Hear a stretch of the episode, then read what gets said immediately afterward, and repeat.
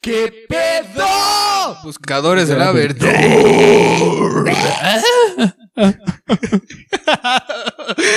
Yo soy Eddie. Yo soy Ángel. Y juntos somos Arrow.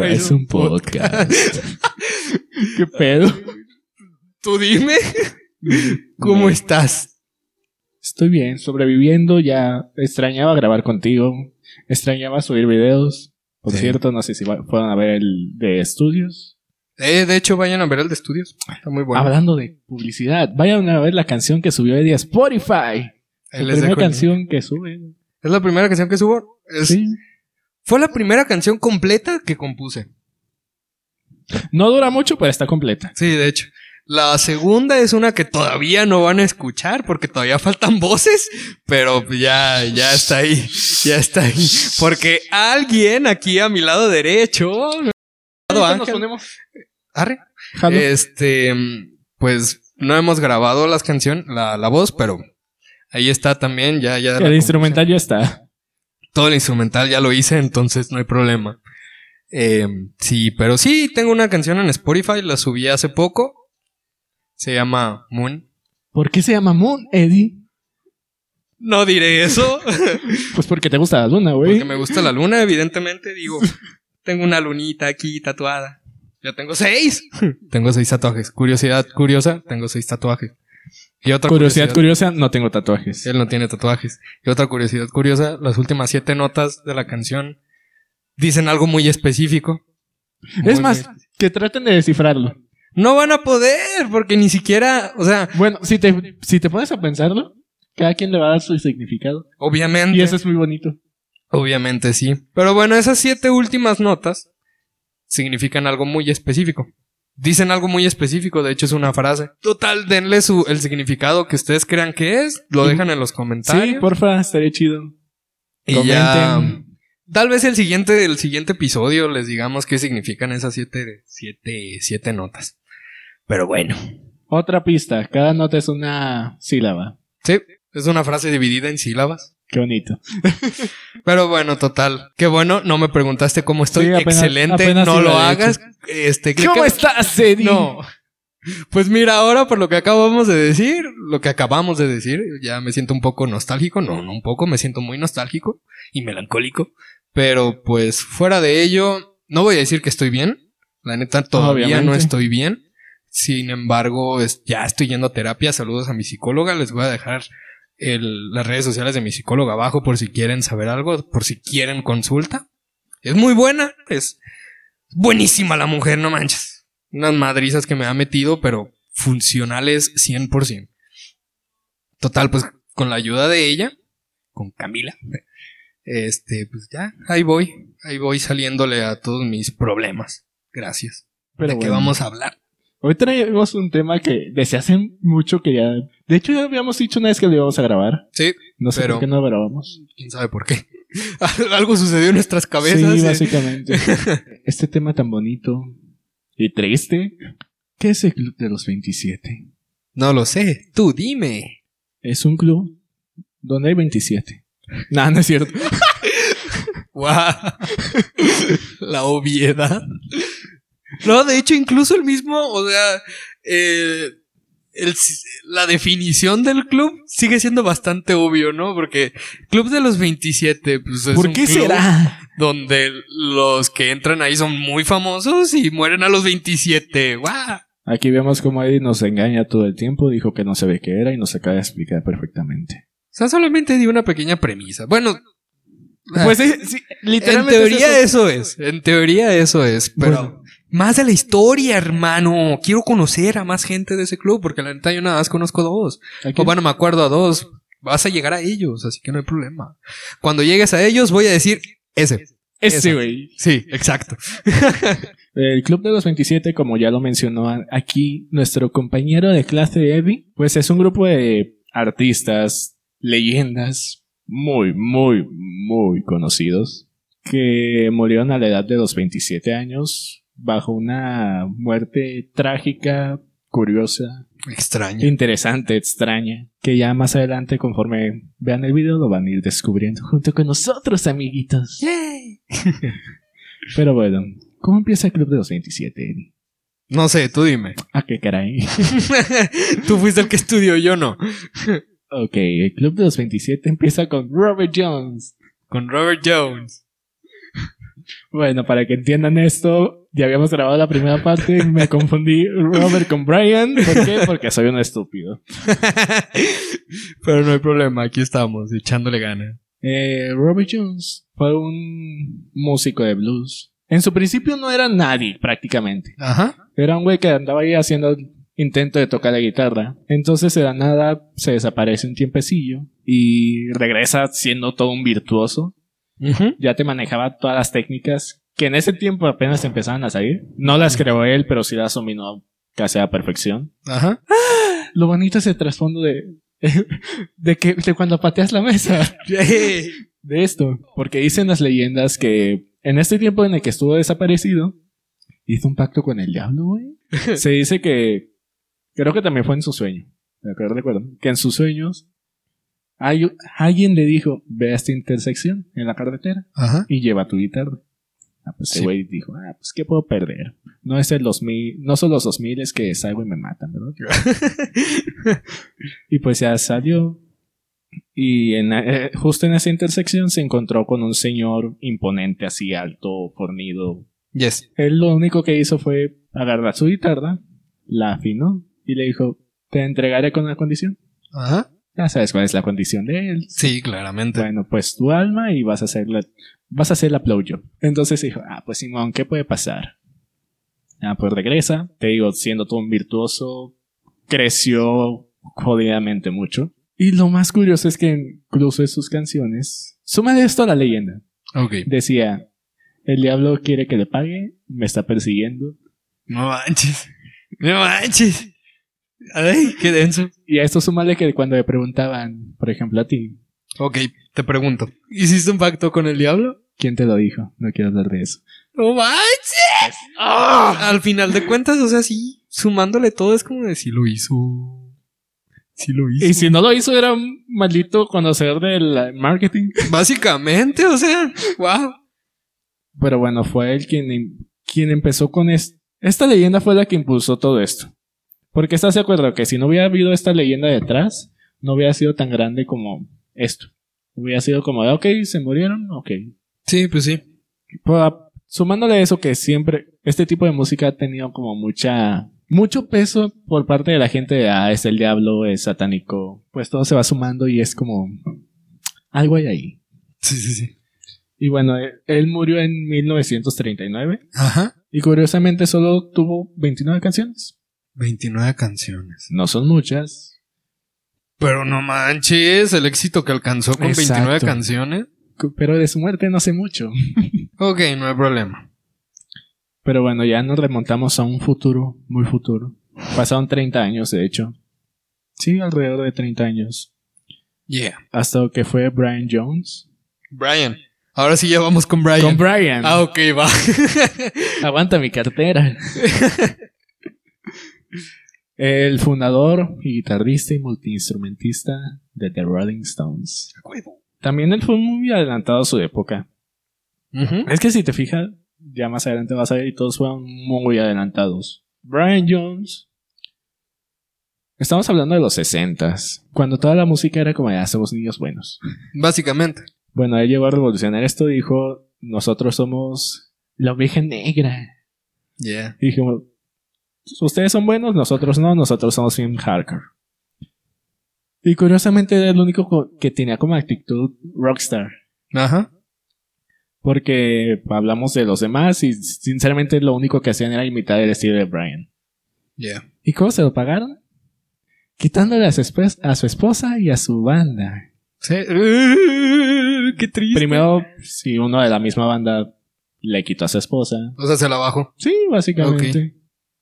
Ya después le dijeron, ah, pues sabes qué, tú, hiciste, tú formaste la actitud, que, que eso no fue lo que más vende de ellos. Claro. tú formaste la banda, pero creo que ya te estás drogando mucho y estás tomando mucho, bye. Que tú, tú dices, ay, ¿por qué no, no lo ayudaron como buenos amigos? ¿no? Ajá. Pues no, lo mandaron a, afuera. Yay. Ajá. Bueno, pues él entró en una depresión muy hardcore. Que curiosamente, como todos Como debe ser para que seas una- un buen artista. Tuviste una infancia de la... Tuviste una infancia muy dura y una vida muy dura. ¿Y sabes dónde vivía? ¿Dónde? En la casa del creador de Winnie Pooh. ¿Serio? Sí, la compró. A la madre. Tenía nice. como este problema de que no tuvo infancia y dijo, ah, pues me voy a comprar la casa de que escribió Winnie Pooh, porque tenía esculturas de Winnie Pooh. impresionante. Y bueno, ya sí. Empezó a hacer como su vida, tuvo su nueva esposa. Y en una noche de 1969, se, pues estaba tomando en su piscina, eh, se ahogó. Su esposa lo alcanzó a ver, creo que se supone que todavía estaba vivo. Pero curiosamente su, su esposa no sabía hablar muy, mucho inglés que digamos. Luego achihuachaba. Ajá. Dentro del shock de ver a su esposo así. No sabía hablar muy bien inglés, te digo. La ambulancia tardó mucho en llegar. Entonces cuando llegaron ya, ya había Ya muerto. había muerto.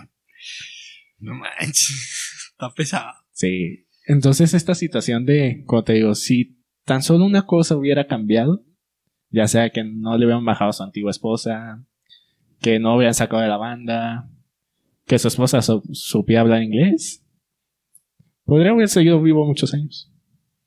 Probablemente. Probablemente. Y de aquí nos pasamos a... ¿Quién sigue? ¿Quién sigue, Eddie? ¿Tú quién crees que siga? No sé. Ya te voy a dar una pista, güey. Jimi Hendrix. Exacto. Ah. Jimi Hendrix, que fue considerado como el mejor guitarrista del mundo por mucho tiempo. O sea, contemporáneo en sus tiempos. Sí. Bueno, su muerte también fue un poco trágica y extraña, güey. Creo que esa sí la conozco. Fue la que falleció por su propio vómito. Sí. A ver, ahogándose en cuéntanos, su ¿qué es lo propio que sabes de él? A lo que había leído por ahí fue que, o sea, solamente leí cómo falleció, más nunca supe el motivo um, más profundo, por así decirlo. O sea, solamente supe que se había alcoholizado mucho y vomitó y se murió. O sea, literalmente se ahogó por su propio vómito. Bueno, pues sí. Pasamos así. No. Eh, pues sí, estaba bajo un nivel considerable de alcohol. Considerablemente alto. Sí, bastante. Bastante alto. Pero alcanz- de hecho llegó la ambulancia por él y todo. Iban en camino al hospital. ¿Cuál es la primera regla? Así que tú sabes, con un amigo ebrio, cuando le estás cuidando, No acostarlo. ponerlo de lado. Ponerlo de lado. Ah, pues él empezó a bronca, broncoaspirar. ¿Por qué? Porque iba en la ambulancia, se volteó para vomitar. El paramédico lo enderezó. Lo enter- no manches. No. Dicen que era un paramédico principiante. Lo enderezó y pues broncoaspiró, se ahogó. Eh. No manches. Pero hay otra cosa, güey. Eran los sesentas. Ajá. Había mucho, mucho, mucho racismo, güey. Mucho. Ah, sí, cierto. Entonces es probable que fuese como de muerte. O, o sea, imagínate, tú, estás- tú eres todo un paramédico. Ja. Eh. Y te hablan a las, no sé, 4 de la mañana. Vas a, res- vas a atender una llamada y ves a un güey ahí alcoholizado y dro- y drogado también. Ujú. ¿Qué haces? Siendo tú racista. Porque en ese entonces estaba muy hardcore. Sí, de hecho, pues. Pues lo dejas. Sí, de hecho. Que obvio, no es lo que se debía haber hecho, pero pasó. Pero pasó. Afortunadamente los tiempos han cambiado. Aún hay racismo, pero ya no está tan marcado. Pasamos a Janis Joplin. Eh. ¿Qué fue eso? No sé, tú síguele. Bueno, también su muerte fue trágica, fue de una sobredosis. Pues de ella no hay mucho que decir, sinceramente no sé mucho de su historia. Pero sí, fue una serie de eventos de... Una desde- serie de eventos desafortunados. desafortunados. Desde el que ya tenía muchos problemas familiares, con eh, eh, todo el acoso que recibía por parte de la prensa, terminó con una sobredosis. Ella falleció el 4 de octubre de 1970. Después viene Jim Morrison, Tim Morrison. el rey The Doors. lagarto. ¿Eh? El rey lagarto. El rey lagarto. Bueno, Jim Morrison, su- ah, su muerte está rara, porque su acta de defunción marca insuficiencia cardíaca cuando ni siquiera le hicieron ninguna prueba. Simplemente fue como de, ah, pues, eh, ponle ataque al corazón a ver qué sale. fue todo. güey. Sí, pues sí, básicamente sí. Ajá. Ahora seguimos con el otro que creo que sabías, el Curco, El Kurt Cobain. escopetas locas Bain, muerto en 1994, si no me equivoco. Es la muerte que más me choca, güey.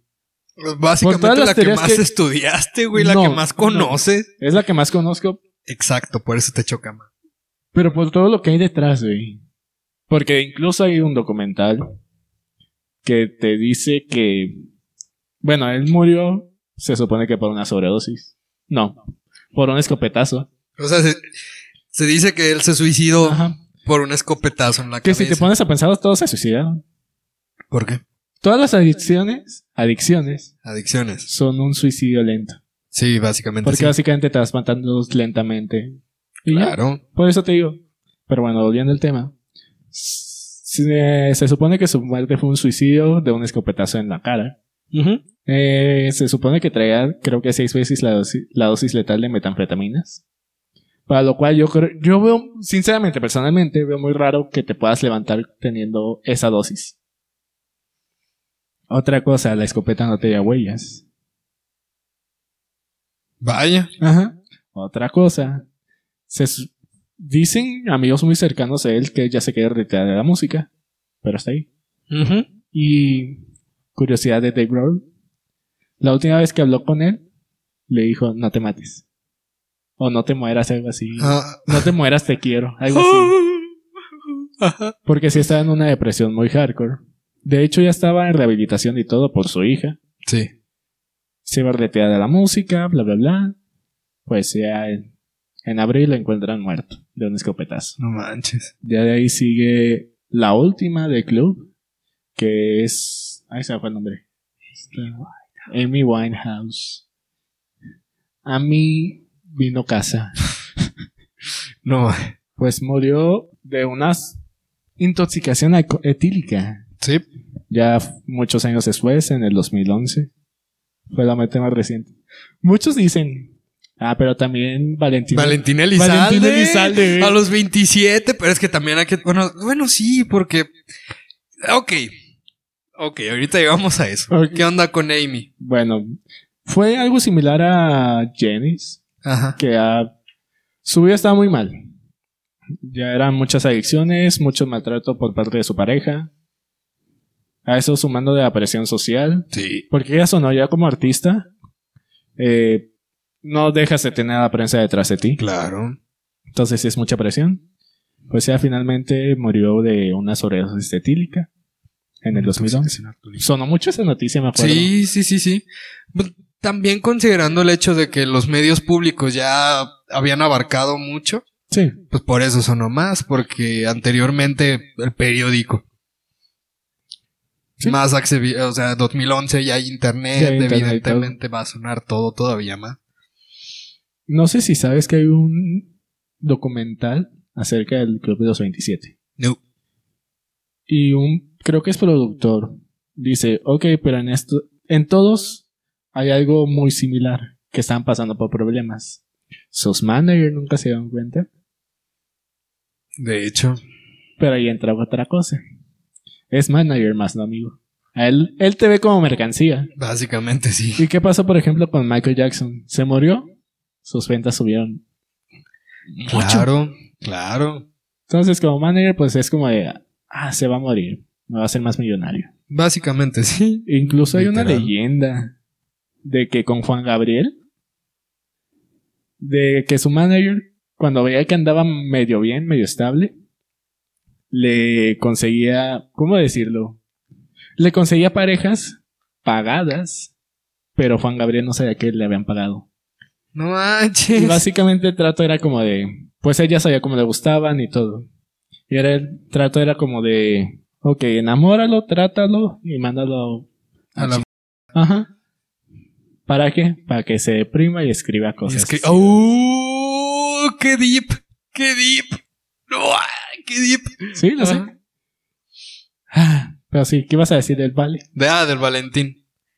Pues es que no sé, honestamente. Se podría considerar parte del club, pero Sí, su, no. su movimiento no fue tan, tan revolucionario como Exacto, las anteriores. Exacto. O sea, esa parte sí la entiendo y sí, sí digo, bueno, a lo mejor pudo haber cambiado una generación, pero de un lugar o de ciertos, de ciertos sectores específicos.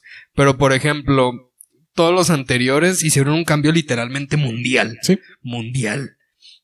Y eso, o sea, si ves también esto de, de las similitudes, aparte de que estaban pasando por problemas, todos murieron por alcohol o drogas. Alcohol y o drogas. Y por paramédicos estúpidos. Básicamente. Entonces, aquí es donde entra tu pregunta de que si eran solares. Algo que se explica ahí es el hecho de que al ser personas demasiado... Voladas, por así O decirlo. sea, no voladas, sino increíbles, increíbles. Em, son, tienden a ser incluso superiores, la gente los ve como superiores, ellos mismos se sienten in- superiores, incomprendidos. Entonces se drogan, se alcoholizan para sentirse como uno más. Sí, man. Pero no pueden, no lo logran. Y todos terminan de la misma manera, ya sea por una sobredosis, un suicidio o, o una muerte extraña que alguien los mate. Por eso también digo, a lo mejor Valentín Elizalde también pudo entrar, porque básicamente... Fue el que ese güey- balancearon, ¿no? Sí. Aunque también hay que tener en consideración los tratos con los que Sí, tenía exacto. Valentín. Entonces sí era como. "Mm, Eso es que- ya como estarle jugando. la Sí, neta. ya, sí, la neta. Ya poniéndonos en ese plan de. Ok. Ah, es que si bien no marcó tanto. Si bien, pues como tú dices, marcó en la. En ese grupito muy selecto. Ese sector, porque ese sí, sector. Ajá. sí fue grande. Quieras o no, en ese entonces la banda no era tan conocida. Empezaba a sonar mucho, pero no tanto como ahora. Ahora ya se escucha mucho, mucho más que en esos tiempos. Ujú. Entonces, si nos ponemos en ese plan, pues muchos han muerto a la edad de 27 años. Demasiados. Pero si- ah, ahora que lo, di- que lo dices, si te fijas, por ejemplo, lo- los del Club de los 27 fueron como las pruebas de las drogas de, a ver, ¿hasta cuánto le podemos ma- meter sin matarnos? Qué pedo. no, eh, estamos hablando de los 60s, desde Brian, desde Robert, digo, Robert. en los 30s. Las drogas apenas empezaban a salir. Se empezaron a hacer más conocidas. Ajá. Entonces no sabían prácticamente de hasta cuánto aguantaba el cuerpo y ellos fueron como, de, ah, mira, aguanta todo esto". Aguanta todo esto. De aquí ya no le pases. Pero sí, las drogas fueron el parteaguas también ahí. Ujú. Y como tú dices, la, la búsqueda de sentir algo más. Más terrenal, vaya, Ujú. porque sus ideas sobrepasan las ideas comunes de la gente X, por así decirlo. Ahora, también hay que tomar en cuenta que las drogas eran, eran muy caras. Y quiénes eran los que podían comprar y lo que quisieran. Sí, de hecho. Yo en lugar de considerarlos como el club de los 27, solo porque, o sea, sí entiendo que obviamente para pertenecer tienes que, o sea, son 27 años, ¿no? Pero el hecho de, de los movimientos tan grandes que hicieron, hay gente que murió después e incluso antes de los 27, pero hicieron un movimiento, un cambio Como quiénes. hecho. John Lennon murió a los 40, pero si te checas el movimiento grandísimo que generó él. Desde los Beatles, obviamente sabemos que hicieron un cambio muy grande en cuestión a la música y pues a la generación. Porque a ellos, aunque como tú dijiste, eh, se veían como los niños buenos, en su momento ellos eran los más pesados. Ellos tocaban un rock, ellos tocaban rock. Sí. Era como de no Y era manches. rock pesado en ese tiempo. En ese, en ese tiempo, entonces desde ellos ya hubo un cambio. Luego vino John Lennon cuando se separa de los Beatles. Sí. Maldita Yoko. Ono. Muchos dicen que fue Yoko Ono, pero pues, bueno, total.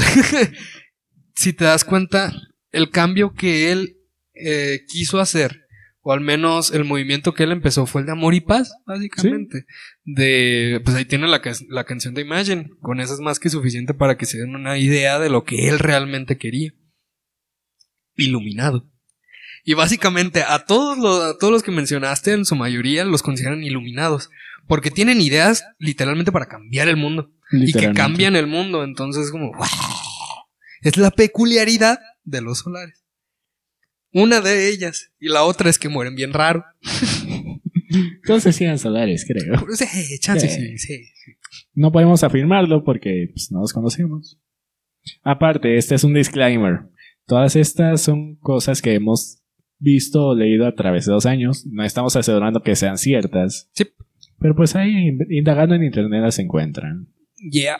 Y bueno, otro disclaimer, por así decirlo, es el hecho de que nosotros nos estamos enfocando en la música, específicamente en la música, porque sabemos que hay más gente que ha muerto a los 27, que ha hecho un cambio revolucionario en otros ámbitos, claramente.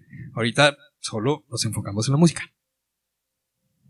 Hablando de otros ámbitos en la pintura, hay un güey que. Ah, no creo quién es, pero que se hizo famoso ya hasta que murió. No sé si era Van Gogh. Creo que era Van Gogh. Que murió y nadie lo conocía hasta que dijo un güey, ah, este güey pinta chido. Y fue cuando se hizo famoso. Vaya, güey. vaya. Eso es muy triste si te das cuenta. Literal, creo que sí era Van Gogh. Creo que sí. No Me acuerdo. acuerdo por la oreja de Van Gogh. Por eso esperaba con la carita. Hola, Sailor. Hola Sailor, hoy no te saludamos. Hola Sailor. Hola, Sailor. ¿Qué podemos concluir de esto, hermano? Que puede que haya un trasfondo muy maquiavélico, muy ¿Maquiavélico? maca- muy macabro, muy, muy raro, muy extraño. O que sea simplemente coincidencia. Eh, ¿Crees en la coincidencia? ¿Existe la coincidencia? ¿Existe la coincidencia? ¿Existimos nosotros? Ya, no vamos Hay a una- filosofar. Hay una. ¿Cómo se llama? Fórmula que dice que básicamente es qué tan probable es que existas. De hecho. ¡Ah! No manches, ¿cuál es esa fórmula? La fórmula no la sé, porque pues son muchas cosas. Pero el No, resultado pero ¿Cuál son es? ¿Cómo se 10 con un 80 chiquito. A la 80. ¿Qué? Es que no sé si sea 80 o nada más puso 80 y eh, em- omitió los ceros. Pues ese es el resultado. llama? Vaya, no manches. Así que, ¿existimos? ¿O somos parte de tu imaginación, amiguito?